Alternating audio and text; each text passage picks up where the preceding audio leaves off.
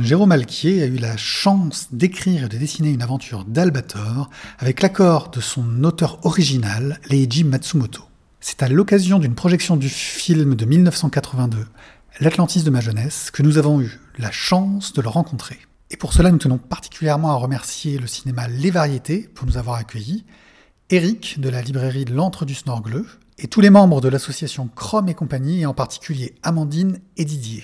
Merci encore à vous. Je vous laisse avec un peu moins d'une heure d'entretien. C'est parti, jingle.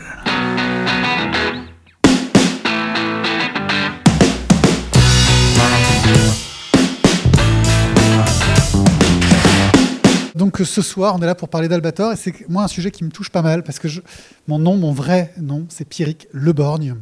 Et j'ai eu une enfance très difficile. Euh, parce qu'avec un nom comme ça, quand on grandit dans un endroit, la Corse, vous imaginez pas, euh, s'appelait Le Borgne, c'est dur. Et on m'a appelé Albator. Et je le prenais mal au début. Et puis, à y réfléchir, je me dis qu'en fait, c'était quand même vachement la classe. À l'arrivée, c'est Albator qui l'a mal pris. Hein. Ouais. Oui, peut-être, ouais, voilà. Euh, je rappelle quand même, on fait du podcast audio, euh, parce qu'on m'a toujours dit que j'avais un physique de radio, et en ce moment, euh, comme vous pouvez le voir, c'est encore plus le cas. De radio de dos. oui, c'est ça. Euh, et donc, je vous invite un peu une sorte de, de voyage dans la nostalgie, euh, un peu la mienne. J'ai l'impression qu'on partage pas mal de nostalgie avec Jérôme. On doit être de la même génération. hein. Dans la salle aussi, j'ai l'impression. Voilà, On ouais. est tous des nostalgiques, je crois. Euh, et on va un peu commencer avec bah, l'arrivée d'Albator en France, c'est les années 80. Euh, C'était un peu l'époque à la télé, hein, on avait ça à regarder, c'est souvent le samedi matin, il me semble, dans mes souvenirs. On avait des Capitaines Flammes, du Astro le Petit Robot, Candy, qui était un peu euh, Goldorak, bien sûr, qui était un, truc marquant, qui a fait la une de Paris Match quand même euh, à l'époque. Et pour les quarantenaires, je dirais qu'Albator est surtout une sorte de source de nostalgie. hein. On a un souvenir lointain, on n'a peut-être pas forcément revu Albator entre-temps. Toi, tu as découvert le personnage comment, Jérôme Alors, je ne l'ai pas découvert justement quand il est passé. euh, alors, je crois que Albator 78, en tout cas, donc la première série, celle inspirée du, du manga de Leiji Matsumoto, son auteur. Elle date de janvier 80 en France. Alors aujourd'hui, on l'appelle Albator 78. À l'époque, c'était Albator, le corsaire de l'espace, un nom très très mal choisi quand on connaît la série. Mais euh, voilà, j'étais un petit peu jeune là, j'avais, j'avais 5 ans, ou même pas encore 5 ans en, janvier 80. Donc je l'ai vu un petit peu plus tard. J'ai découvert 84 d'abord, donc ce qu'on va, ce qu'on va regarder tout à l'heure. Et puis je l'ai redécouvert, mais après mes années euh, Club Dorothée, donc euh, après les blockbusters que sont Dragon Ball, Senseiya, etc. Donc plutôt euh, début des années 90, dans une émission de télé dont peut-être vous avez souvenir, qui était animée par un certain Cyril Drevet. Ça vous parle? Ouais, hein, qui, qui faisait une émission jeux vidéo. Euh, L'émission s'appelait Télévisator 2. Je ne sais pas si ça vous parle aussi. Et, euh, bizarrement, ils avaient repassé Albator 84. Et je suis tombé dessus un peu par hasard pour, euh, pour regarder ce que c'était. J'avais quelques souvenirs d'Albator des années 80. J'avais des, des bandes dessinées de Dargo à l'époque qui étaient sorties. Ah ouais, des Euh, collecteurs, tu les as encore Ouais, ouais, j'ai encore ça, bien sûr. ouais, j'ai encore ça. Ah, après, j'aurais une anecdote tiens, par rapport à ces BD-là. Mais du coup, j'avais connu un peu Albator avec ça, mais comme je m'étais pas trop intéressé, j'avais pas trop vu qu'il y avait le Albator, pantalon blanc, pantalon noir, euh, vaisseau bleu, vaisseau vert avec la tête de mort devant, donc j'avais pas trop fait la, la- la différence. Et puis, euh, j'ai découvert ça en 94, et là, ah, ah ouais, mais ça déchire, quoi. Et, euh, et fatalité, je suis tombé sur un petit bout euh, de, de la série de 84, mais en fait c'était un petit bout du film. Parce que comme il n'y avait pas beaucoup d'épisodes dans la série de 84, il y en avait 22, ils avaient récupéré le film euh, qui faisait à peu près euh, 1h45, 50, ils l'avaient haché en 5 petits morceaux et puis ils avaient diffusé ça comme euh, des épisodes 23 à 27. Donc j'étais tombé sur un petit bout d'Arcadia de ma jeunesse où je découvre un Albator euh, pas du tout habillé en Albator et là ça a été euh, la révélation pour moi. Puis avec une animation au top, pour le coup, par rapport un peu au reste de la série. Oui, c'est sûr que par rapport à la série de niveau dessus, 78, qui aujourd'hui on peut. Ouais. Elle, elle est super bien réalisée. Elle a une top. ambiance absolument euh, géniale avec les craquements de bois, avec les sylvidres qui brûlent, qui hurlent comme ça quand elle meurt. Les hurlements vraiment, sont, sont- sont- me traumatisent encore. Voilà, c'est c'est assez traumatisant comme truc. Mais, euh, mais c'est vrai qu'en termes de dessin pur, on est quand même mm, sur un niveau qui est moindre que celui de la série 84. Et encore plus Arcadia de ma jeunesse, qui lui n'a pas un budget de série, mais avait un budget de film à l'époque. T'étais déjà, euh, justement, j'ai découvert Albator tardivement, t'étais déjà un fan de Japanimation? J'imagine Ah sans bah, le savoir, parce qu'à l'époque, Ouais, on ouais. n'appelait pas encore ça comme ça? Non, on n'appelait pas ça comme ça. Le manga, on savait même pas ce que c'était. Euh, oui, bah, je, suis- je suis tombé dedans euh, comme Obélix. Quoi, hein. C'est Euh, les premiers, c'était Goldorak, euh, c'était Capitaine Flamme, tu en parlais, Ulysse 31 qui passait tous les soirs à 5 minutes, vous vous rappelez, là, avec le petit mille pattes là, qui montait dans, dans la fusée FR3. Il y avait les diplodos aussi, qu'on Ah, comme ça, mais voilà, c'était moins ce bien. genre de choses. Et euh, donc oui, oui, je suis tombé dedans euh, quand j'étais petit. Et puis, euh, et puis après, quand est arrivé le Club Dorothée, c'est vrai que les séries étaient un petit peu différentes. Il y avait moins de space opéra. Euh, le début des années 80, on était très très euh, emprunté de toute l'époque euh, Star Wars euh, avec 77. Le, le Nouvel Espoir, donc il y avait quand même beaucoup de space opéra. Et euh, puis après, ça s'est un peu calmé euh, milieu des années euh, milieu des années 80. C'est Oui, d'ailleurs l'une des raisons pour lesquelles Albator 84 s'est arrêté aussi vite, c'est que justement le, le, le thème de, de la science-fiction était en déclin à ce moment-là. Même au Japon, pour le coup. Euh, Même au Japon, enfin surtout au Japon, parce Ouais. que là, à l'époque, ils produisaient pour eux et ils- Ils se posaient je pas pense qu'ils ne savaient pas trop ce qui se passait en France. oui. T'as as commencé comme illustrateur avant de faire de la BD. euh, et donc, tu étais illustrateur, tu as commencé à faire de la BD. Tu, tu gagnais trop d'argent en tant qu'illustrateur hein, C'est ça, ouais, en fait, on, on roule tous en Ferrari, hein, les illustrateurs. Il y en a quelques-uns, là, on est bien d'accord. Voilà, hein. non, mais je, je peux parler à, à à ça part par les à- profs, mais. euh, Voilà, c'est une référence aux difficultés que rencontrent les auteurs de BD en oui, général. bah, c'est, euh, qui demandent beaucoup de travail pour sortir un album, alors qu'en illustration, c'est vrai qu'en général, les illustrateurs ont une vie un peu mieux que les auteurs de BD. J'ai l'impression, en tout cas. Euh, oui, enfin, je, pe- je pense aussi, euh, après, je sais pas, hein, chacun peut, peut avoir un avis là-dessus.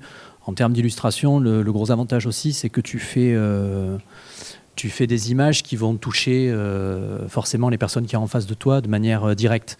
Pour la BD, tu fais plein d'images qui ne sont justement pas euh, des illustrations. En fait, on, m'a dit, la première fois que j'ai commencé la BD, on m'a dit, mais attention, la BD, c'est pas un recueil d'illustrations. Tu peux être un super dessinateur et être euh, nul en BD, et inversement, tu peux, euh, tu peux très très bien te débrouiller en BD sans pour autant avoir un niveau extraordinaire en, en dessin. Et en fait, c'est ça. Au début, tu le comprends pas forcément, ce genre de discours. Mais plus tu avances, plus tu te rends compte qu'en fait, dans une bande dessinée, les dessins sont au service de l'histoire. Il faut que tu saches bien raconter une histoire. Donc, il y a des images sur lesquelles tu vas pas t'arrêter en disant Oh, qu'est-ce qu'elle est belle cette main Oh, qu'est-ce qu'il est beau ce gros plan sur le pied Non, ça n'a pas d'intérêt. Par contre, ça a de, l'intérêt pour l'histoire.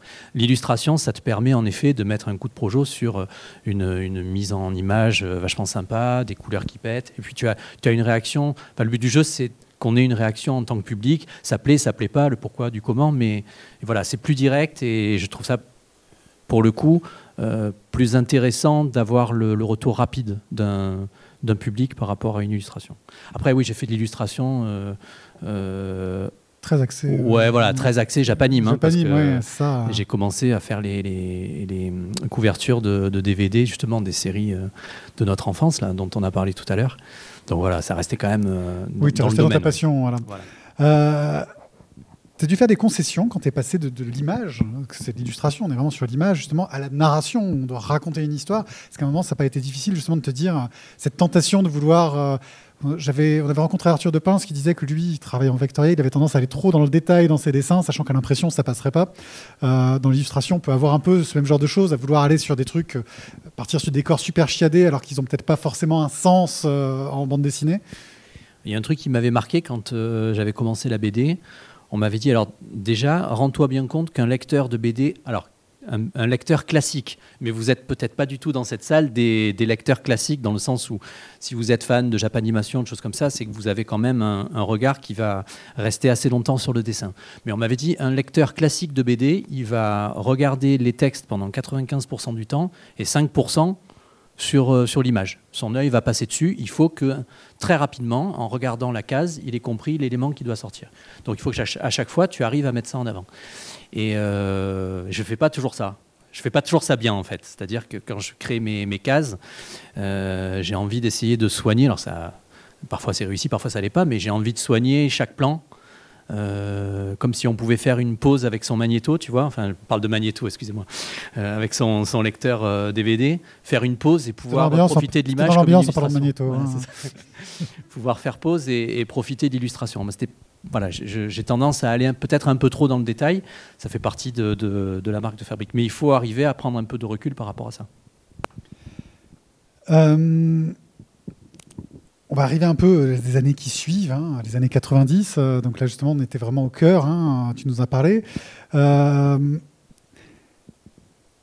tu es un auteur français, tu fais de la bande dessinée. Tu en as commencé. hein, de- vers quelle année déjà? Tu as travaillé sur Alors, les surnaturels Sur d'abord? Naturel, ça date de première 2010. Ouais, 2010 après déjà? de longues années Ah d'illustration. oui, ça fait un moment quand même. Ouais, ça fait un petit moment. Euh, C'était mon scénariste qui est ami, qui, euh, qui était fan de BD et qui voulait absolument qu'on s'attaque à de la BD. Moi, j'étais un peu réticent au départ, pour les raisons que tu as données au tout début. Et, euh, et puis, euh, finalement, je me suis laissé tenter. Et j'ai beaucoup aimé l'exercice, euh, parce que justement, c'est un exercice très très différent de, de l'illustration. Et, euh, et voilà, bon, après, on a fait quatre albums sur, euh, sur Naturel, avec plus ou moins de succès. Déjà, Euh, quatre, quatre albums, c'est déjà pas mal BD. chez, voilà, chez Delcourt. Et puis, euh, et puis dans la foulée, ben, malheureusement, on a dû s'arrêter parce que le public n'a pas été aussi, euh, aussi euh, passionné par ce qu'on faisait que ce, que, l'éditeur pouvait espérer. Donc on a attendu un petit peu. Et puis quelques années plus tard, on a essayé de se relancer dans la BD, mais avec un projet qui nous tenait un peu plus à cœur. Moi, vous avez compris, un peu comme nous tous dans cette salle, j'étais passionné des, années, des dessins animés des années 80. Euh, je voulais refaire de la BD aussi. Et finalement, l'idée de faire une bande dessinée adaptée, enfin une adaptation de, de, de séries des années 80, ça s'est imposé assez rapidement comme ça. Donc on a monté un dossier, on a présenté ça euh, à l'éditeur qui était le plus logique dans, ce genre de parcours, qui est un éditeur de manga qui s'appelle Kana. euh, qui édite euh, des mangas depuis le milieu fin des années 90, donc c'est un des tout premiers euh, éditeurs de mangas papier en France. Et il était logique dans le sens où euh, c'est eux qui éditent euh, depuis euh, 96 ou 97, enfin il faudrait vérifier les dates, euh, le manga de Leiji Matsumoto, Capitaine Albator, euh, Uchu Kaizoku, Captain Harlock. Et euh, voilà, donc c'était logique finalement de s'adresser à eux et de voir si on pouvait faire quelque chose. T'étais pas. euh, Enfin.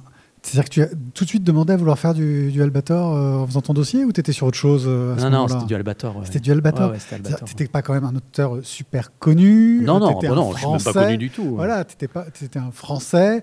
euh, tu t'attendais à réussir à négocier les droits comme ça au taquet. euh, Alors après, c'est pas moi qui négociais les droits, mais, Non, mais euh, tu étais au culot quand même. écoute, je, je sais pas si ça vous intéresse, mais je vais, je vais raconter en quelques mots comment ça s'est passé. J'avais fait un dossier euh, avec un, un petit scénar qui était euh, ni plus ni moins une reprise de, de, ce qui- enfin, de ce qui existe dans la série de 78, avec les Sylvidres donc, pas celle qu'on va voir là. Euh, et puis j'avais fait quelques pages de BD pour montrer graphiquement à quoi ça pouvait ressembler.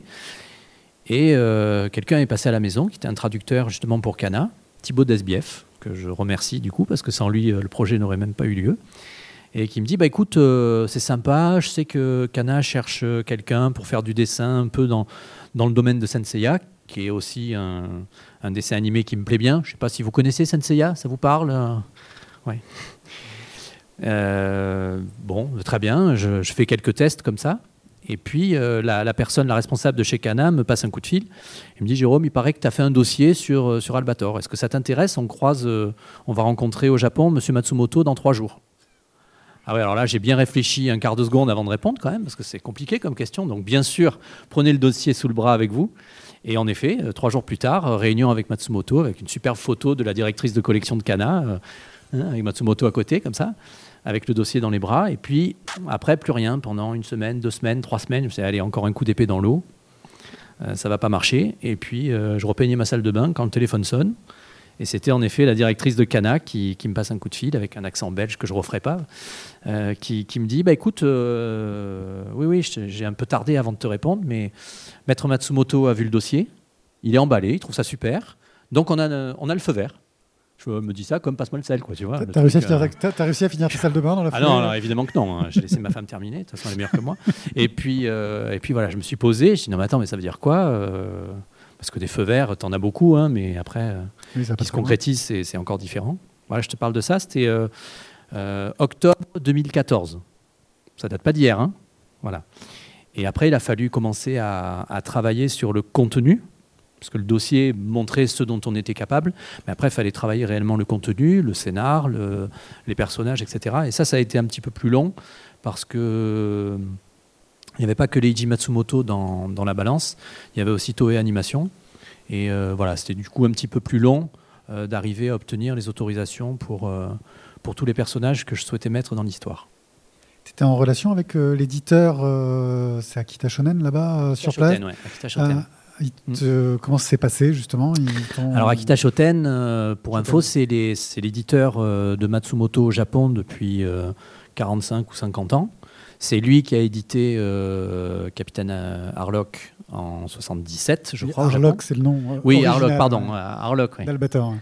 Il paraît que ça vient, enfin Matsumoto dit que ça vient de quand il marchait, une marche militaire. Euh, ah. Notre 1, 2, 1, 2, quand on marche au pas, ça se transforme en ah, loc, ah, loc. Et c'est de là que manifestement serait inspiré le, le nom japonais. Et, le nom français ouais, Didier Barbelivien. Voilà, c'est ça. Ouais.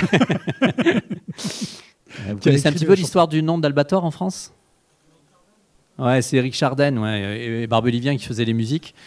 Voilà, ça vient de Balator, qui était un joueur de rugby qu'on appelait l'Albatros. Et puis il a, il a fusionné les, deux mots. En fait, on ne voulait pas garder en France euh, le capitaine Harlock parce que ça ressemblait trop au capitaine Haddock de Tintin.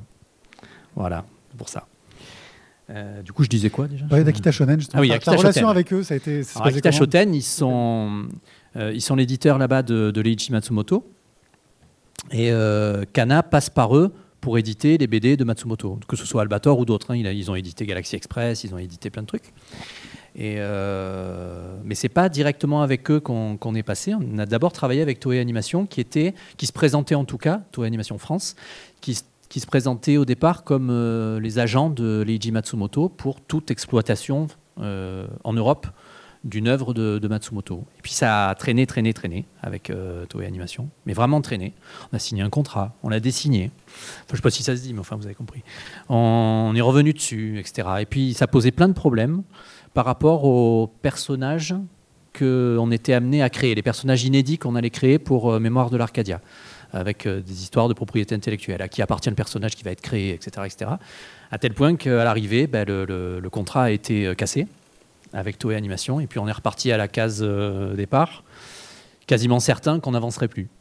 Et puis, on a eu la bonne surprise que Leiji Matsumoto euh, secoue un petit peu le cocotier en disant Bon, euh, votre dossier, là, ça en est où là? Parce que moi, j'ai rien vu passer là depuis trois ans là, que, ça traîne. Alors, bah, avec Kana, on dit bah, Désolé, mais voilà, voilà l'histoire. Et puis, on a été un petit peu bloqué et a priori, c'est tombé à l'eau. Oh non, non, mais ça va pas, ça. Ça va pas cette affaire. Alors Akita Shoten est rentré euh, dans la manip parce qu'Akita Shoten, c'est vraiment des éditeurs euh, purs et durs. Ils adorent ça. Ils, ont vraiment le goût de la BD, euh, le goût du travail bien fait. Et ils se sont mis dans la balance. Ils ont dit bon, écoutez, à partir de maintenant, on prend le relais. On s'occupe de Toei Animation. Le lendemain, ils ont rappelé ça y est, on a la signature de Toei Japon. Vous occupez plus de Toei Japon. Donc vous avez le droit d'utiliser tous les personnages du dessin animé qui n'ont pas été créés directement par Leiji Matsumoto. Je parle en l'occurrence du personnage de Stelly, dont vous vous rappelez peut-être la petite fille qui joue de l'ocarina là. Hein, voilà, euh, qui a été créé pour le dessin animé, pour euh, créer un lien avec les enfants de l'époque, qui ne comprenaient pas trop trop pourquoi Albator tournait autour de la planète. Et puis avec le, vaisseau, l'Arcadia bleu, euh, qui était aussi tamponné Toei Animation. Ça, ça a été réglé en un jour.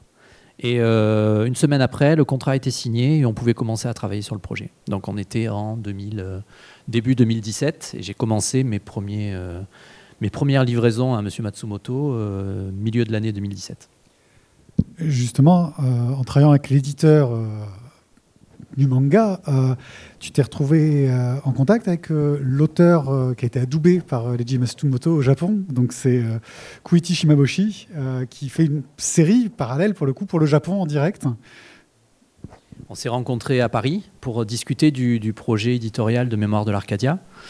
ça s'est passé de manière très particulière parce que il y avait de leur côté euh, le responsable d'Akita Shoten, le responsable directeur, euh, le directeur de collection pardon, d'Akita Shoten, et à côté, j'espère ne pas mal prononcer, Kyutu Shimaboshi. Hein Moi j'ai écrit Kuiti Shimaboshi. Ouais, Kuiti Shimaboshi, Maître Shimaboshi, euh, qui est donc le dessinateur de, de, Dimension Voyage, donc le manga qui sort au Japon réactualisé d'Albator.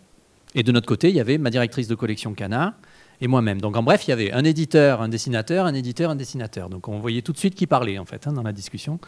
Qui, qu'est-ce que vous montriez vos dessins, exactement. voilà, c'est ça. On se faisait des dédicaces. Ah, tiens, fais-moi ça. Et euh, ce qui était intéressant, c'est de voir qu'en fait, euh, dès le début dans la discussion, moi j'avais une idée bien claire de ce que je voulais comme format, à savoir du format franco-belge, que ce soit une BD vraiment euh, format européen. Et ça, ça a tiqué tout de suite avec avec Akita Shoten, ils étaient beaucoup plus partants pour faire du manga. D'abord parce que c'était plus simple pour eux pour le sortir au Japon, parce que c'est leur format, ils sont habitués à ça. Et puis parce que le format franco-belge, on a beau leur expliquer ce que ça veut dire, euh, connaissent pas, quoi, ou très peu.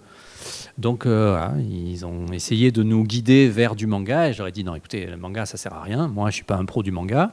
Euh, j'en lis euh, comme la plupart des Français mais pas depuis très longtemps. C'est pas ma culture c'est à mon sens et ça j'ai bien compris que ça suffisait pas comme argument. Donc il fallait parler d'un point de vue éditorial. Et du coup je me suis dit bah, écoutez mettez-vous à notre place. Vous êtes un éditeur qui, est, qui a un public en France qui, est, euh, qui va s'adresser avec Mémoire de l'Arcadia à un public qui est plutôt un public qui a connu euh, Albator dans les années 80 euh, parce qu'il l'a vu à la télévision. C'est un public qui a connu Albator sous forme télévisuelle avec de la couleur dans une époque où clairement le manga n'existait pas en France. Il est arrivé courant des années 90.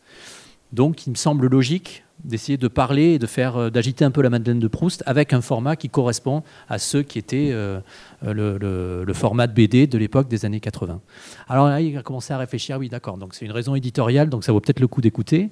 Et puis petit à petit, on a réussi à, les convaincre qu'on voulait réellement faire ça. Et puis voilà, je suis pas capable de faire du manga, je maîtrise pas assez le, noir et blanc, j'ai besoin de la couleur pour peut-être pour masquer peut-être certains défauts, hein, on va dire. En tout cas, voilà, je suis plus à l'aise avec la couleur. Euh, et, puis on a envoyé les premières planches.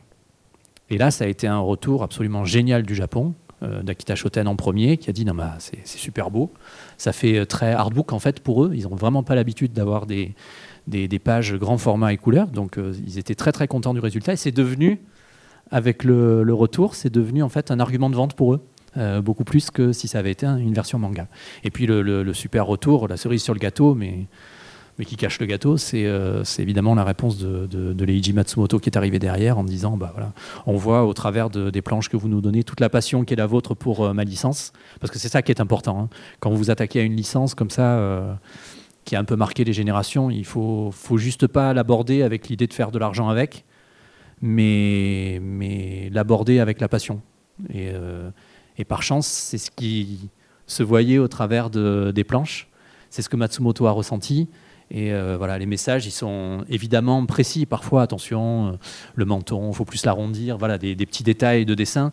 Mais la plupart du temps, les, les, euh, les réponses sont plus philosophiques. Quoi. Voilà, on voit la passion qui est la vôtre. Continuez à, on voit que vous prenez beaucoup de plaisir à le faire. Continuez à avoir ce plaisir-là. Et moi, tant qu'il y a ce plaisir qui transparaît au travers des pages, qui sera forcément partagé, j'espère, par les lecteurs de, la BD en France et à l'étranger aussi, euh, bah, moi, je feu vert, quoi, feu vert. Mais après, il reste, il garde un, regard extrêmement euh, précis sur chacun des éléments qu'on donne euh, en termes de validation. Et tu as rencontré Maître Matsumoto, il me semble. Et oui, je l'ai rencontré. J'ai eu la chance de le rencontrer. T'as réussi, à parler T'as réussi à parler Ouais, alors c'était c'était la galère parce que la première rencontre, c'était euh, avec les caméras d'M6. Euh, c'était filmé pour le journal de, 20h du soir euh, à la Japan Expo. Alors, vous avez en face de vous le gars qui est votre idole, quoi. c'était Matsumoto pour l'occasion. Hein. Voilà, donc je devais partir de là, tu vois, avec les caméras. Et puis je m'approchais, je n'avais Dieu que pour toi. Et puis on me dit Non, non, arrête, arrête, refais, on la refait. Oh, Et ça, six fois. Donc quand je suis arrivé en face, j'étais tout tremblant. Merci d'avoir joué le rôle de Leiji. Donc oui, c'était super de le rencontrer. Euh, c'est un grand monsieur.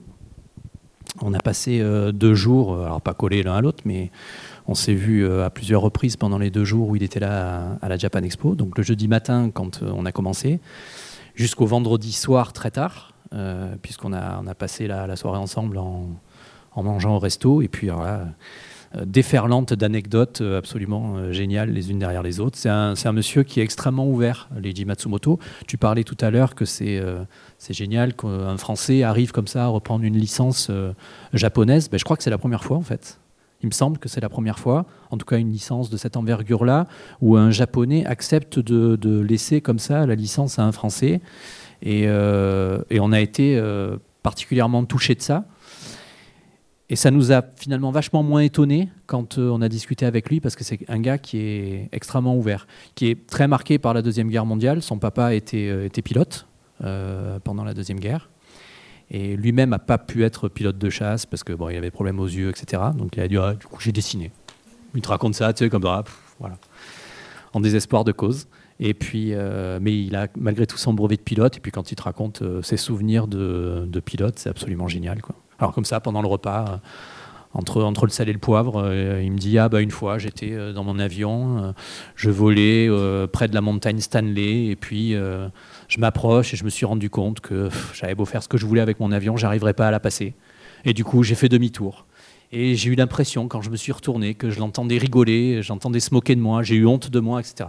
Je attendez, là, vous me racontez pas votre vie, vous me racontez la première scène de Arcadia de ma jeunesse. non, non, c'est ce qui m'est arrivé. Après, ils l'ont repris pour faire le film.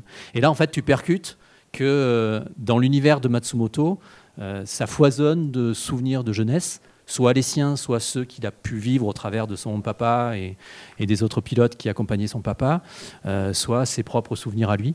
Et c'est assez impressionnant en fait qu'il te raconte ça de manière très très naturelle. Il est d'une humilité incroyable. Et ouais, c'est un, un, grand monsieur et très ouvert aussi parce que très rapidement après la deuxième guerre mondiale, il a eu envie de s'ouvrir à tout le monde. Hein, il, aurait pu en avoir sacrément mauvaise. Hein, les Japonais ont quand même pris une bombe sur la tête, qui, enfin plusieurs. Puis après, ils ont été un petit peu sous, hein, l'égide américaine pendant longtemps aussi. Et malgré tout, un des premiers trucs qu'il a fait quand il a été en âge de voyager, c'est d'aller aux États-Unis pour aller rencontrer euh, les dessinateurs de comics et, euh, partager leur, euh, voilà, la, passion du dessin avec eux. C'est quand même énorme, quoi, hein, quand, quand tu sors d'une après-guerre avec ce que tu disais, d'arriver à être ouvert comme ça. Mais voilà, c'est Leiji Matsumoto et, ça ne m'étonne qu'à moitié. Je suis très honoré et très, très heureux de, faire ce travail avec lui. Mais voilà, c'est presque pas étonnant quand tu connais le personnage qu'il ait accepté de, laisser son bébé à d'autres personnes. De, ce que je sais de, l'univers de, Leiji Matsumoto, donc il y a tout un univers, le Leijiverse, euh, où on va avoir d'autres séries comme euh, la plus connue en France, serait Galaxy Express 999. Euh, il y a une espèce de, je dirais, d'absence de cohérence dans cet univers. On a l'impression qu'il va plus chercher à se dire voilà comment je veux traiter mon histoire actuelle. Et puis, bah, si euh, je fais pas trop attention à ce qui s'est passé avant, c'est pas très grave. Alors que dans toutes les grosses licences euh, qu'on trouve globalement maintenant, on essaye de surtout être le plus carré possible parce que sinon, il va y avoir les geeks qui vont relever la petite incohérence derrière. et là, Star Wars dans une semaine. Hein. Voilà. Entre autres. Et c'est pas du tout euh, le cas dans ce cas-là. Comment est-ce que toi, tu as, géré cette liberté? Est-ce que tu l'avais, cette liberté-là, quand, tu as commencé à écrire ton projet? Et comment mm. est-ce que tu, tu l'as géré? Bah, c'est une super question, ça. Alors, le, le Legiverse, comme tu, comme tu l'appelles, comme bon nombre de, personnes l'appellent, c'est vrai qu'il n'y a pas vraiment de, chronologie. Quand tu essayes, en fait, de construire chronologiquement le machin, tu peux dire, OK, alors il y a eu Arcadia de ma jeunesse. Ensuite, on peut dire qu'il y a la série de 84. Ensuite, plus tard, il y a eu la série de 78. Puis alors, tu es content d'avoir à peu près une cohérence de chronologie. Et puis, on vient de te faire Endless Odyssey en 2001. Euh, qui est censé se passer après la série de 78, puisque l'équipage de l'Arcadia a vieilli, mais le personnage de Ramis revient tout jeune, comme si de rien n'était, comme s'il n'avait absolument pas existé dans la série de 78. En fait, il n'y a pas de règle, du coup. Euh, il veut juste raconter des histoires, et très souvent, il, dit, il, enfin, c'est pas moi qui le dis, hein, c'est lui qui le dit, euh, j'ai envie de faire passer des personnages forts. Et s'il faut que je les réutilise de manière totalement erronée chronologiquement dans une autre série, je vais le faire. Hein, je ne sais pas si vous connaissez Gun Frontier, par exemple. Euh, qui, est un manga euh, de Leiji Matsumoto, vous retrouvez le triangle euh, amical amoureux, je ne sais pas comment il faut le, dire, que vous avez dans, Arcadia de ma jeunesse, à savoir Albator, Emeraldas et Tochiro, le petit monsieur au chapeau, au long chapeau. Euh, vous retrouvez ce triangle-là dans Gun Frontier. Et, comme ça, vous pouvez retrouver un peu des personnages euh, similaires un petit peu dans toutes les séries. Alors après, il y a des, guest stars. C'est sûr qu'Albator, il a un tel rayonnement dans l'œuvre de Matsumoto. Ou Metel, tu parlais de Galaxy Express, donc le personnage de Metel, je ne sais pas si vous la connaissez, cette femme euh, habillée tout en noir avec les longs cheveux qui voyage dans le Galaxy Express et qui emmène les, les gens pour devenir mécaniques sur la dernière planète. En essayant de les en dissuader. voilà. Euh, ces personnages-là sont des personnages assez fréquents que tu retrouves dans beaucoup, beaucoup de créations de Matsumoto. Euh, mais après, voilà, il n'y a, pas de, vraie chronologie. Alors, il, avait dit J'aimerais bien qu'à la fin de ma vie, je ne trouve pas ça terrible comme phrase, mais à la fin de ma vie, euh, j'essaierai de faire une série qui rassemble tout et qui crée vraiment tous les liens les uns avec les autres. beaucoup pensent que Dimension Voyage a commencé comme ça. Je ne sais pas si vous lisez Dimension Voyage, le manga euh, actuellement. Voilà, ça commence comme vraiment un reboot de la série de 78. Et puis très rapidement, il y a Galaxy Express, il y a euh, les films de Galaxy Express qui sont peut-être même pas forcément euh, directement canon, etc. Et vous avez tous les éléments des autres séries, DNA, tout vient se rajouter par-dessus et créer justement cette ouais, cette arborescence très complexe du, du Legiverse. Euh, a- Oui, tu m'avais demandé, est-ce que moi j'avais des libertés, Ouais, c'est ça c'est liberté que tu avais. Bah, toi, oui, il m'a dit du moment que ça, enfin que les personnages, ouais, c'est ça en fait. Du moment que les personnages euh, psychologiquement et physiquement sont bien respectés, après tu, peux avoir la liberté que tu veux. Bon, après on n'a pas pris non plus euh, des 100 et des 1000 de liberté puisque le personnage d'Albator est, vraiment celui qu'on peut voir dans la série de 78. Le, le personnage de Mayu et tout l'équipage, enfin de Steli et tout l'équipage de l'Arcadia reste à peu près similaire. Mais j'avais la liberté en revanche de créer d'autres personnages, des personnages inédits pour mon histoire. Il y a déjà une diffusion prévue à l'international qui était prévue tout de suite dans la foulée. C'est-à-dire qu'en gros, tu te lances dans un projet. Tu visais la France, hein, euh, j'imagine. Ah oui, c'est un projet francophone. Euh, ouais, ouais. voilà. À la et, base, et c'est tout- francophone. et j'ai cru comprendre que tout de suite, on t'a dit bon, ça va partir au Japon direct. euh. Alors, je ne peux pas te répondre avec certitude de comment ça s'est passé en coulisses, mais euh, des tout premiers contrats qu'on a eu avec Akita Shoten, Akita Shoten a annoncé la couleur, a dit nous, ce qui nous intéresse, c'est euh, d'avoir l'exclusivité pour le Japon. Donc, on, on vous permet comme ça d'avoir la licence et de travailler avec Leiji Matsumoto. Et ils sont super, Akita Shoten, parce que c'est eux qui s'occupent de faire le lien justement entre Kana et, et Leiji Matsumoto. Et on a des réponses euh, quasiment dans les 3-4 jours, alors que d'habitude, avec le Japon, euh, ça peut prendre beaucoup plus de temps. J'ai eu pas mal de retours de- des éditeurs japonais. Ils disent que souvent c'est très galère la communication avec le Japon. Voilà, c'est plutôt long. Et là, euh, le, le gars qui nous suit chez, chez Akita Shoten, il, il a ses entrées chez Matsumoto et tout- toutes les semaines, il va chez lui. Donc, euh, dès qu'on lui envoie un truc à valider, on a quasiment la réponse dans les 2-3 jours qui suivent. Et ça, c'est vachement bien. D'un point de vue réactivité, c'est super. Et, euh, et au début, Akita Shoten disait on voudrait l'exclusivité pour le Japon. Bon, c'est ça et on signe. Alors là aussi, on a réfléchi très longtemps, tu vois. On s'est dit, bon, allez, d'accord, ok. Euh, et ils ont décidé de le sortir en version numérique au Japon. Parce qu'il faut savoir qu'au Japon, d'après ce qu'ils nous disent, il y a à peu près 50% des BD qui sont lus numériquement. Le papier représente seulement 50% de, du, du marché de la BD. Alors qu'en France, numérique. ouais. On est autour de 7-8%. Voilà, donc on n'est pas du tout dans le même, euh, dans le même trip. Rassurez-vous, les libraires en France, euh, il y, a il y a encore de bonnes années devant vous. Euh, Difficile, mais de bonnes années. ouais, c'est toujours difficile. C'est un métier difficile, mais dont on a sacrément besoin quand on est auteur. Je pense qu'on est, on est plusieurs auteurs dans la salle. Sans les libraires, on ne serait pas là. Euh, ceci étant dit, euh, au Japon, donc du coup, c'est euh, sorti en version numérique. Les retours qu'on a, c'est que c'est plutôt pas mal, sans être non plus le succès de folie. C'est plutôt pas mal dans le sens où il y a une bonne quantité de téléchargements. Et euh, c'est pourtant rébarbatif pour les Japonais parce que, un, les planches sont beaucoup plus grandes et elles sont visionnées la plupart du temps avec des téléphones. Donc c'est plus facile de visionner des, Ouais, des planches de manga que des grandes planches de franco-belge. Je pense principalement à ton intro sur le tome Ouais, 1 ouais. où c'est Où il des- faut se balader un peu, ouais, euh, durs en- sur téléphone. Exactement. Et la deuxième chose, c'est que on avait insisté pour ça et Akita Shoten nous a respecté là-dessus et on les en remercie. Ils ont gardé le sens de lecture européen, ce qui est euh, franchement euh, euh, très très rare pour le Japon. Quoi. Ouais, ça- Ils ça, auraient- j'aurais pas ils auraient cru, pu être tentés Je- d'inverser un peu J'aurais- tout. Donc ils ont gardé nos, nos planches comme nous, on garde leur sens de lecture japonais. Bon, ça aurait pas vraiment eu de sens d'inverser tout comme on avait fait avec les premiers Dragon Ball, parce que le pauvre Albator aurait changé d'œil au niveau de.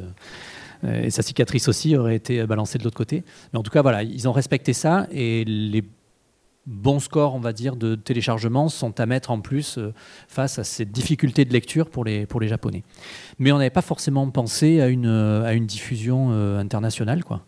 Même si euh, rapidement, il y avait des, des éditeurs frontaliers à la France, donc je pense à l'Espagne, avec Letra Blanca qui, qui a demandé à le sortir en Espagne. Pas des très très grandes quantités, hein, ça ne représente pas énormément de lecteurs, Albator. Donc je crois que c'est sorti à, à 2000 exemplaires, je crois, là-bas. Euh, en France, on- ça a été édité à peu près à 30 000 exemplaires, euh, Mémoire de C'est l'Arcadia. un très très très très. Enfin pour ceux qui connaissent pas le marché de la BD, c'est C'est un gros tirage. gros ouais. tirage, C'est un gros ouais. tirage. Il s'est pas vendu à 30 000. hein. Il s'est Oui. tiré à 30 000. ouais. Euh, on compte sur, que- euh, sur Eric pour vendre les, les 27 000 qui restent. Disons, pour ceux qui n'ont pas une idée, en termes de vente, quand on tourne entre 2 et 3 000 exemplaires vendus, on est content en, ter- en termes d'éditeurs. Au-dessus, c'est un- ça, ça commence à être un beau succès. Voilà, je crois qu'on est autour de. On a dépassé les 15 euh, 15-16 000, je crois. C'est un euh, beau pour le succès. premier ouais, tome. Le deuxième, il est, il est très récent, donc c'est difficile de dire. Mais, euh, mais voilà.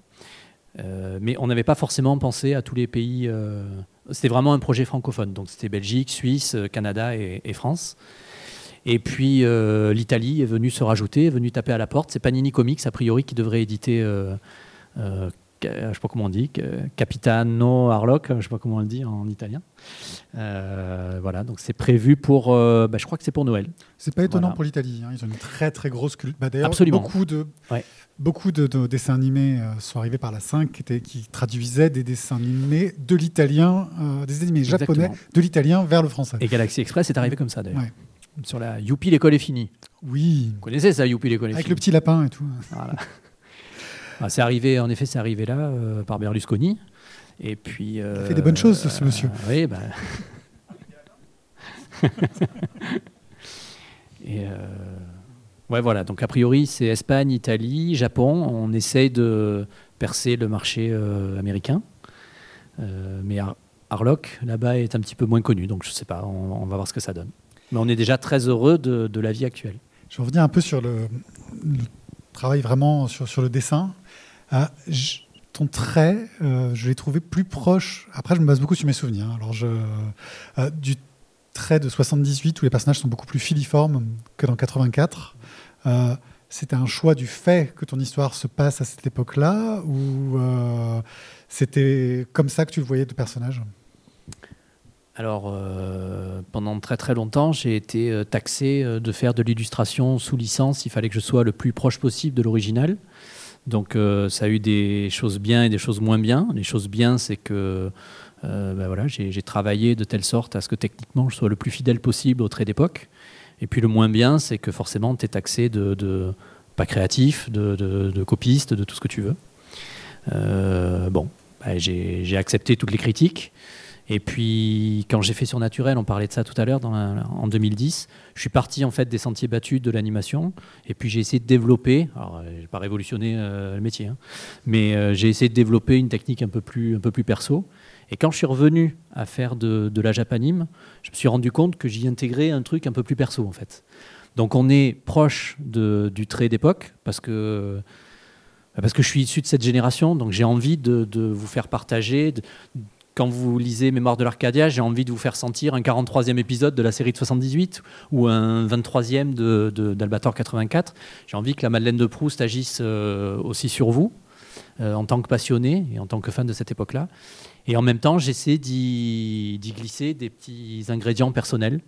Euh, c'est comme ça que cet Albator-là s'est créé. Alors c'est vrai qu'il est assez proche, assez longiligne de, de la série de 78, mais tu verras des, des points communs avec 78, tu verras des points communs avec 84, tu verras des points communs avec Endless Odyssey de Nobuteru Yuki, qui est une merveille euh, graphique. Et puis, et puis j'espère qu'on verra un petit peu de moi aussi. Quoi. Voilà. Pour tes précédentes BD, tu n'étais pas seul, tu avais un Non. scénariste. Mm. Et là, tu te lances dans, dans- dans le scénario sur un projet quand même qui va être un peu intimidant. Euh, carrément, ouais, tu- C'est pas trop de pression, au début. ouais. tu n'as pas trop de pression, tu t'es fait aider, tu... J'ai eu super peur. Ouais, j'ai jamais, eu autant peur d'attaquer un, projet comme celui-là. Euh, j'ai même, j'avais une autre BD en parallèle chez Delcourt qui s'appelle Mythix. Euh, j'ai même euh, commencé euh, euh, avant parce que j'avais la trouille de me mettre sur Albator. Une fois que c'était signé. Et puis finalement, euh, j'ai attaqué la première case et dès la première case et demie, c'était que du bonheur. J'ai plus du tout ressenti ce, stress-là. Alors c'est un exercice que je maîtrise pas forcément de faire du scénario. J'avais un scénariste, comme tu le disais, sur Surnaturel. Euh, J'en aurai aussi pour d'autres projets. Pour Mythix, euh, je travaille avec Patrick Sobral qui fait les légendaires. Euh, ce sont des scénaristes, en plus d'être des dessinateurs pour Patrick.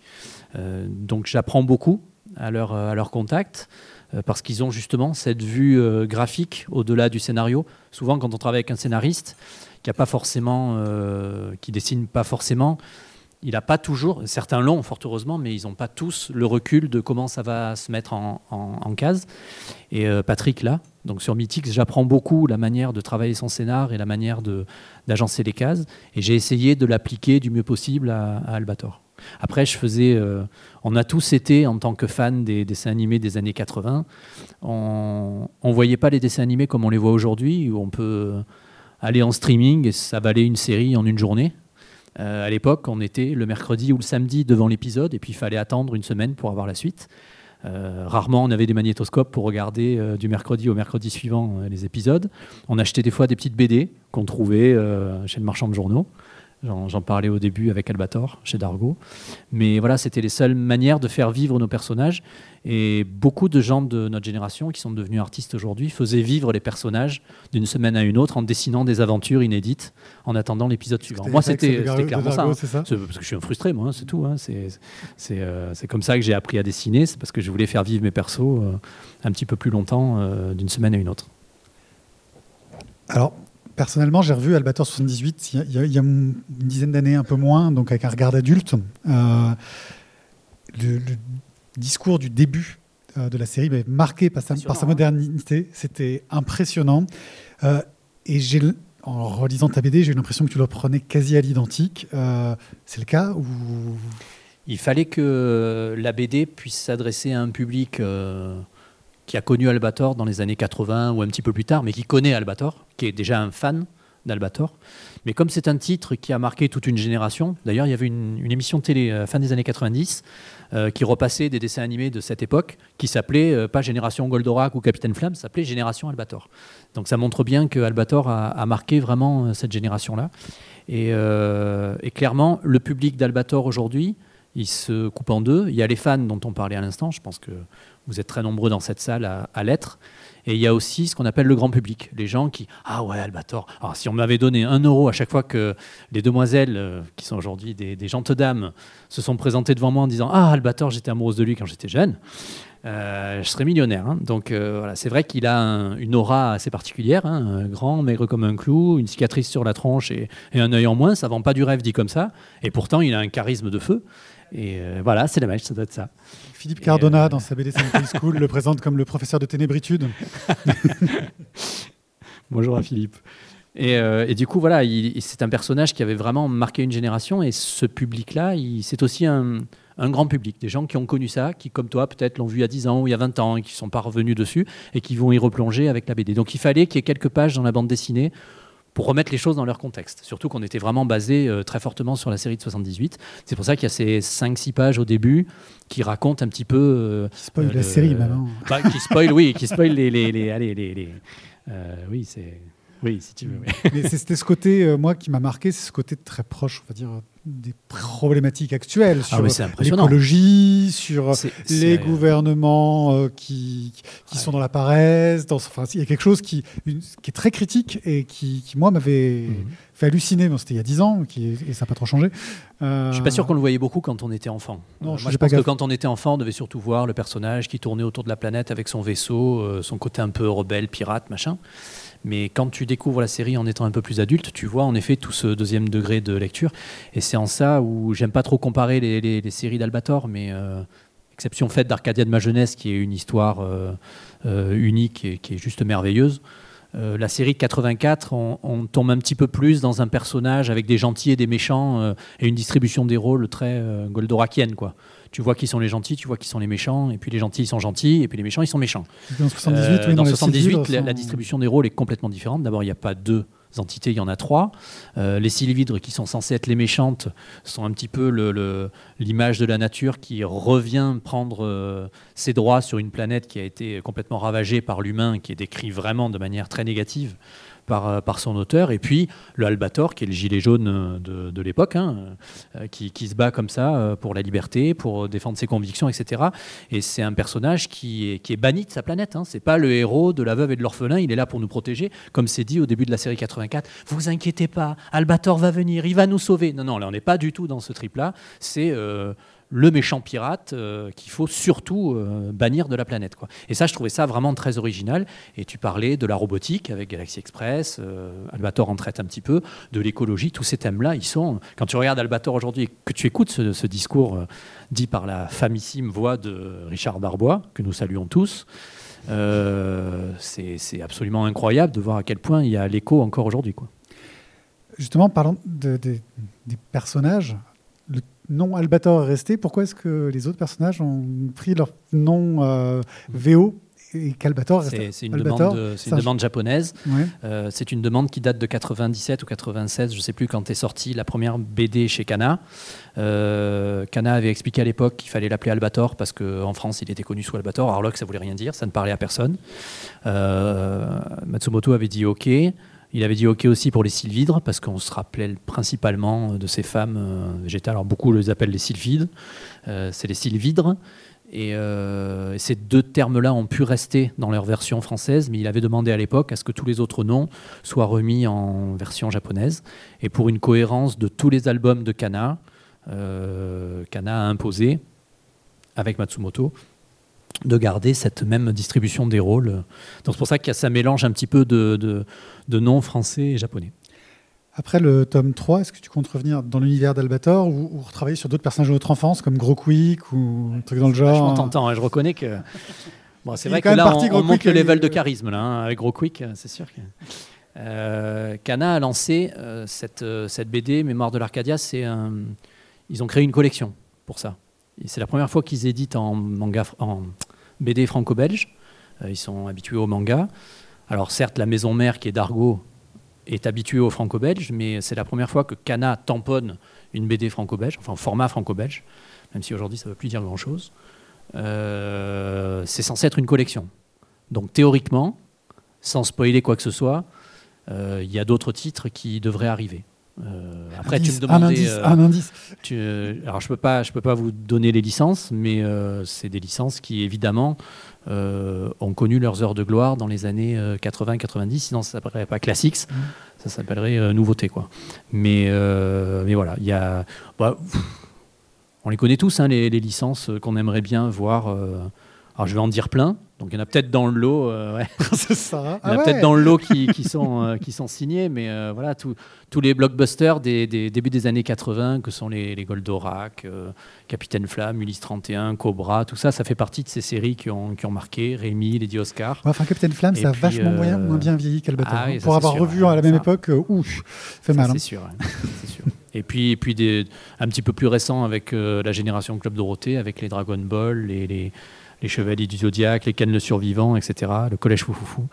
Euh, euh, voilà, donc il y a pas mal de titres qui pourraient... le Collège Foufoufou, Cyril Drevet toujours. Il y a pas mal de titres qui pourraient faire partie de la collection, euh, la collection de Cana. Mais oui, il y, a des, il y a des licences qui sont signées et d'autres qui sont sur le point de l'être. Et pour répondre à ta question, j'avais prévu Mémoire de l'Arcadia sur trois tomes. Donc je m'arrêterai à trois tomes sur Mémoire de l'Arcadia.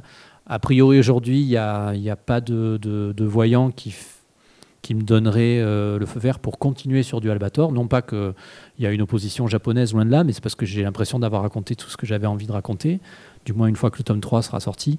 Et je ne pense pas qu'en France, il y ait vraiment euh, possibilité de faire vivre l'œuvre de Matsumoto euh, autre que Albator. Je ne crois pas que Galaxy Express aurait, aurait un impact important en France. Mais oui, on, est fan de Leiji Matsumoto, donc on aime bien tout le Leijiverse, mais bon, je pense pas malgré tout que Galaxy Express rassemblerait les foules. Et les éditeurs ont besoin quand même, malgré tout, avant de lancer une BD, de rassembler les foules. Et euh, voilà, donc à part Albator, je, ne vois pas ce qu'on pourrait faire d'autre avec Leiji Matsumoto. Donc pour le moment, c'est trois tomes, et puis on passera sur, euh, on passera vraisemblablement sur une autre licence. Ok, bah merci beaucoup. Merci à vous. Euh, et bravo d'avoir tenu pendant je sais pas combien de temps. Voilà, bah vous pouvez. Ma fille qui est dans la salle me dit souvent que ça dure trop longtemps. On a peut-être le temps pour une ou deux questions dans la salle. On a été très bavard. Mais... Est-ce que vous avez des questions? Voilà. Attention, un, un micro, s'il te plaît, merci. Alors, la mienne est un peu oisive, donc s'il y a des gens qui veulent poser des trucs plus intéressants. Euh, est-ce que dans le tome 3, on aurait le droit à une, ou deux petites planches un peu euh, fan service pour les dames? Dans, dans Albator 84, on a, on a plusieurs épisodes où on le, on le voit pris de court dans l'urgence de voir ce, sortir du lit. Bon, il est tout habillé, mais c'est super. Et est-ce qu'on aurait droit à ce, à ce genre de choses Tu veux que je te spoil là en fait, que je te spoil euh, quand il sort de la baignoire, quoi, c'est ça? Non, mais c'est juste euh, si vous n'avez pas fini de, dessiner toutes les euh, planches, et que vous avez un trou, je ne sais pas quoi mettre. Il y aura un moment où il sera un peu moins habillé que d'habitude. Ça, c'est bien. Voilà. mais de là, de, de là, t'exciter à 100%, je suis pas certain, mais voilà. Hein, on, va rester soft, quoi. pour ça, il n'y a pas de problème. Mais... Mais c'est bien dans les trucs, dans les trucs canons d'avoir. Mais je prends note que voilà, tu. As un public. Tu fantasmais bien sur euh, Albator 84. Ah bah oui. Ah bah. ah oui, alors ça a, ça a l'air de désespérer ton voisin de gauche. Désolé. bah oui. Une belle cicatrice. Ça peut se faire. D'autres questions? Tout aussi oisives? Si, si, parce qu'on enregistre en Non, fait, ça il- sera diffusé il- derrière. Bon, il a une d'accord, voix qui porte. Bon alors, euh, ben, merci déjà à Jérôme et à toute l'équipe euh, d'être venus. C'est super intéressant. Et puis, puis donc on est super fans. Et puis ton travail est fabuleux. Enfin, je le suis depuis des années, tu sais. Ouais. Euh, je voulais te demander. On est amis, hein, c'est pour ça. Oui, aussi, mais euh, pas que. C'est vraiment euh, par d'abord le, le talent et ta- ton processus de création. C'est vrai que depuis toujours, pour moi, c'est comme si tu venais de l'animation et que tu faisais des BD, comme si c'était déjà des films d'animation, comme le- le- les deux derniers. Vraiment, on a l'impression de voir en fait des captures d'écran de films d'animation qui sont transformés en BD. Et c'est vrai que quand tu travailles tu fais tes fonds, après tu fais des collages où tu mets des montages et tu travailles vraiment à l'ancienne, quoi, comme tu as toujours travaillé, comme dans les cellulos, comme dans Mhm. l'animation. Mhm. Et ça, c'est remarquable parce que, en fait, on voit pas, quand on voit tes cases, en fait, il y a peut-être 20 ou 30% de choses que tu as faites mais qui sont cachées par tes dessins parce qu'ils sont superposés. Et ça, c'est, je pense que tu es le seul à le faire, je pense. Enfin, en T'as France, plus de recul que moi là-dessus. Honnêtement, toi, je pense que c'était le seul parce que tu as vraiment euh, la manière de travailler comme, euh, comme dans l'animation. Et je trouve ça un travail déjà titanesque et remarquable. Et tout ça est lisible, donc c'est vraiment très très beau. Euh, ma question en fait c'était plutôt sur Matsumoto par rapport à l'ordinateur, c'est-à-dire qu'il y a Jarvis, il y a HAL dans euh, 2001 2006 l'espace, tout ça. Il y a tout le temps l'ordinateur qui est représenté même dans le 831, il y a toujours cette voix avec euh, l'Odysseus. Et dans Albator, il y a donc euh, Toshiro euh, qui est capté, enfin qui a été, on va dire, euh, mis dans cette machine-là et qui est l'âme du vaisseau. Même si les vaisseaux ont changé, il y a toujours l'âme du vaisseau. Et je voulais te demander si un jour, est-ce qu'il avait souhaité ou espéré qu'Albator, à la fin de sa vie, devienne lui aussi un robot et qu'il soit aussi mis dans une sorte de vaisseau et qu'il une relève pour continuer l'aventure telle qu'il a commencé? Parce qu'il y a vraiment ce pas- côté, tu vois. Je peux pas répondre à la place de, de Matsumoto, mais des discussions qu'on a pu avoir sur, euh, sur le personnage d'Albator, il le voit pas vieillir en fait son personnage. C'est-à-dire que tu, tu, vois pas trop de, de séries avec. euh, tu peux voir un Albator plus vieux, mais c'est pas le même. C'est son père, c'est son ancêtre, machin, etc. Et son personnage, il n'a pas trop l'intention de le faire euh, vieillir avec le temps, et, et il le considère un peu comme. C'est devenu un peu un symbole, quoi. C'est genre Batman, quoi. C'est un symbole, et, et du coup, il. euh, euh, voilà, il est un peu intemporel. Et en fait, tu, tu- tu peux le voir dans différentes séries. Son design n'a pas considérablement changé. Quand tu vois la série Endless Odyssey de, de 2002 de, de Nobuteru Yuki, bon, il n'est pas très très différent finalement de celui qu'on a connu quoi, euh, dans, le- dans les séries de 78 et 84, alors que clairement les autres personnages, ils ont pris cher. Quoi. Le docteur, euh, il a plus un poil sur le caillou. il a- Tu sens que les autres ont, ont vachement vieilli et lui ne vieillit pas. Un peu d'ailleurs comme, euh, comme Ramis dans la série, qui lui, euh, c'est toujours l'éternel jeune qui est poussé en avant par Albator, presque quitte, bon, il lui ressemble en plus physiquement, euh, presque à, à prendre sa place. D'ailleurs, c'est un peu le thème de- du film de 2013, où à la fin, grosso modo, tu comprends que c'est Ramis qui prend, euh, enfin, je sais pas s'il s'appelle Ramis dans le film, enfin, on a, on a tous reconnu le personnage, qui, qui finalement euh, va prendre la relève. Quoi. Donc je crois pas qu'il parle réellement de, de- de fin de son personnage. Donc je, je sais pas. En tout cas, le, le personnage de, Toshiro est, euh, est pour moi la grande force de la série de 84. Il est presque plus intéressant qu'Albator, je trouve, dans la série Il y a la 84. classe. Et euh, c'est lui qui, qui a son côté sacrificiel, c'est lui qui est capable d'aller sauver Emeraldas, etc. Et c'est lui qui devient le héros en devenant l'âme de l'Arcadia, qui, qui est un point de départ pour la série de 78 et, et Mémoire de l'Arcadia. D'ailleurs, Mémoire de l'Arcadia, le titre, euh, est, est bien lié en fait au fait qu'il est la mémoire de l'Arcadia. C'est de lui dont on parle en fait dans le titre. Bah, merci beaucoup, euh, Jérôme. Euh, vous pouvez l'applaudir. Euh, voilà.